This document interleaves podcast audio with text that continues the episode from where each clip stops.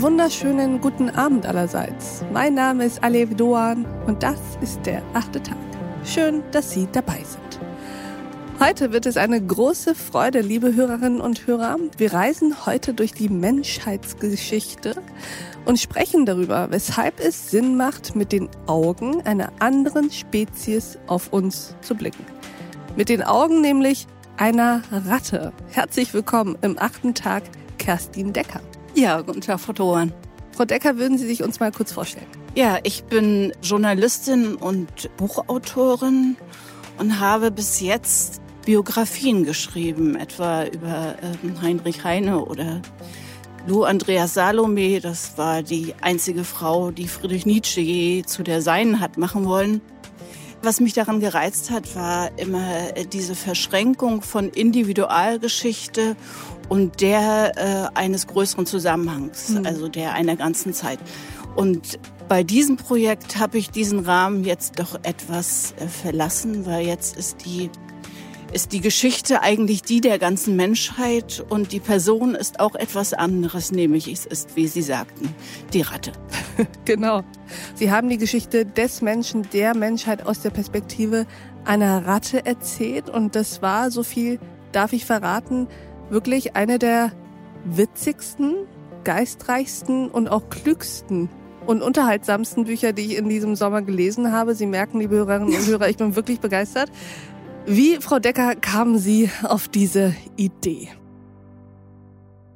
Na, ich glaube, äh, dass jedes Buch nicht nur eine Wurzel hat, sondern äh, mehrere etwas war, aber das war natürlich noch nicht das Buch, äh, dieses Registrieren. Ich weiß gar nicht mehr, wann das war. Also ich bin jetzt schon deutlich über 50 und als ich zur Schule gegangen bin, haben wir gelernt, äh, wir sind vier Milliarden Menschen auf Erden. Mhm. Punkt. Mhm. Und irgendwie hat man ja doch, obwohl wir alle wissen, dass das nicht mehr ganz so haltbar ist, aber doch dieses äh, Verständnis, dass das, äh, was man mal gelernt hat, ungefähr so ist. Und dann waren diese acht Milliarden, die wir heute sind, also doppelt so viele, schon ein gewisser Erkenntnisschock.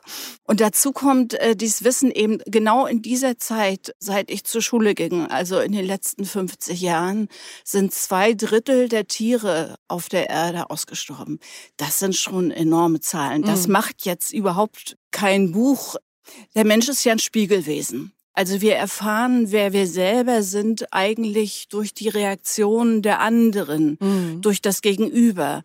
Und wenn man das gattungshistorisch sieht, war es ja eigentlich immer die Religion, immer, immer Gott, der uns gesagt hat, also der uns hat in den Spiegel mhm. blicken lassen mhm. und ist ja doch für viele Menschen, gerade in der westlichen Welt, dieser Spiegel ziemlich blind geworden. Und mhm. der hat ja auch durchaus sehr blinde Flecken von vornherein. Und äh, irgendwann war die Idee da, man müsste das mal umdrehen. Man müsste eigentlich von wirklich unseren Mitgeschöpfen, man müsste aus der Perspektive der Tiere äh, schauen auf uns, sodass das Tier der Spiegel äh, wäre. Und dann lag die Ratte nahe, weil sie, was ihre ihren Erfolg, ihren evolutionären Erfolg anbetrifft, eigentlich das einzige Tier ist, was uns wirklich äh, ebenbürtig ist. Mhm. Und unser Gespräch ging natürlich noch weiter. Unter anderem haben wir hierüber gesprochen. Was alle sozialen Tugenden betrifft, wäre die Ratte das Vorbild schlechthin. Und wir haben eigentlich vergessen und entdecken das wieder, dass in unserer Frühgeschichte, also in der mhm. Frühgeschichte der menschlichen mhm. Gattung, es eigentlich sich ganz genauso verhielt. Es war eine Gesellschaft, von Gleichen eine absolut egalitäre Gesellschaft und all unsere Anfangserfolge basierten darauf, mhm. auf diesem Zusammenwirken können. Mhm. Und das ist uns von der Natur mitgegeben. Das teilen wir mit anderen sozialen Tieren. Ich empfehle Ihnen, die gesamte Folge dieses achten Tags zu hören. Auf thepioneer.de oder in unserer neuen Pioneer App. Ich wünsche Ihnen noch einen schönen Abend. Ihre Alef Doan.